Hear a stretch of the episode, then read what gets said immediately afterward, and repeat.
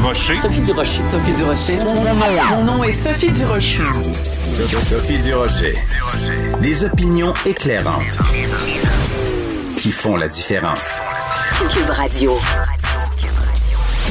Bonjour tout le monde, j'espère que vous êtes pas trop lendemain de veille, que vous avez pas trop la, la gueule de bois politique. Bien sûr, au cours de l'émission, on va parler des élections américaines, mais d'abord, je veux parler parce qu'il y a pas que ça quand même qui se passe sur la planète, attirer votre attention sur ce qui s'est passé hier quand le président français Emmanuel Macron a appelé François Legault, premier ministre du Québec, pour le remercier de son appui à la cause, parce que c'est vraiment une cause, à la cause de la liberté d'expression. Écoutez, c'est quand même premièrement une gifle monumentale à Justin Trudeau qui lui euh, tergiversait à propos de la liberté d'expression, mais surtout ce que ça nous indique le fait que le président de la République française appelle directement le premier ministre du Québec, ça nous indique quand même que euh, quand il y a une telle divergence d'opinion entre Québec et Ottawa, on peut nous comme euh, province avoir des relations directes de nation à nation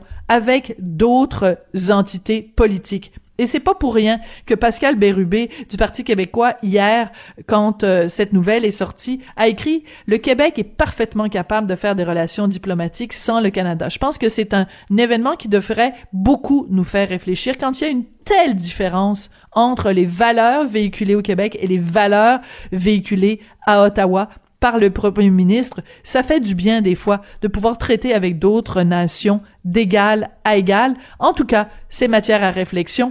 Moi, quand j'ai vu ça, j'ai poussé un grand, ben voyons donc, on est capable.